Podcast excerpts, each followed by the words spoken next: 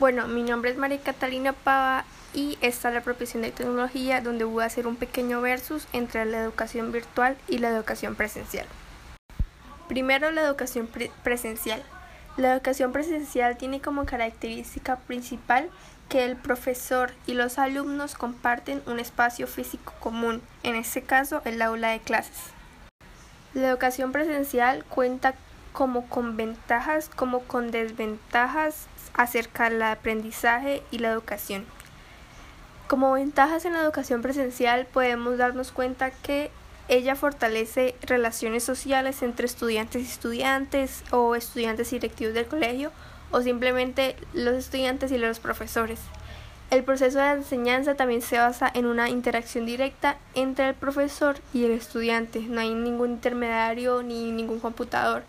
Y además promueve un aprendizaje significativo donde todo lo que se trabaja se basa en situaciones reales. Pero sin embargo, la educación presencial no tiene solamente ventajas, sino también desventajas.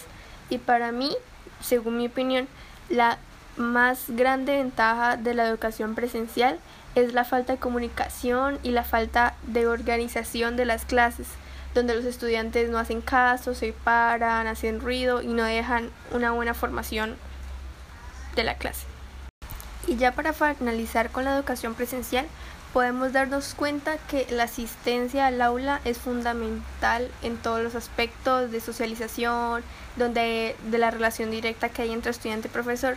Y pues los materiales didácticos que se usan son más fáciles de usar para las para los profesores que no tienen la facilidad de usar estas herramientas virtuales.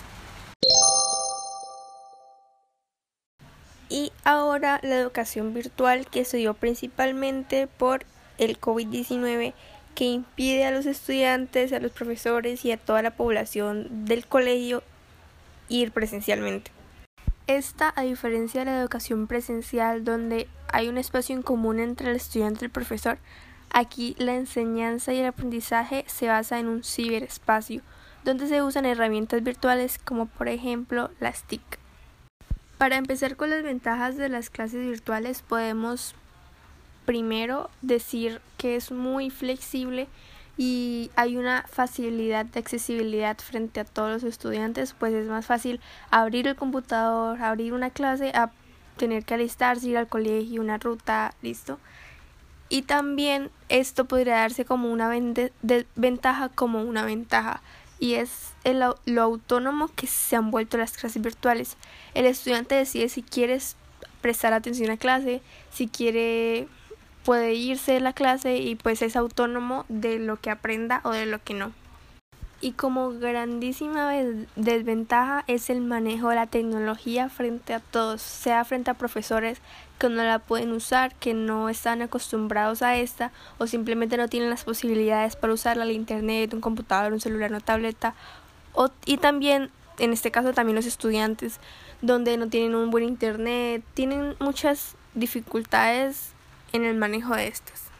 Y ya para finalizar, podemos darnos cuenta que la educación virtual tiene una facilidad en autonomía, si los estudiantes aprenden a ser autónomos, si deciden aprender o no, y si quieren tomarse el tiempo o el espacio que quieran.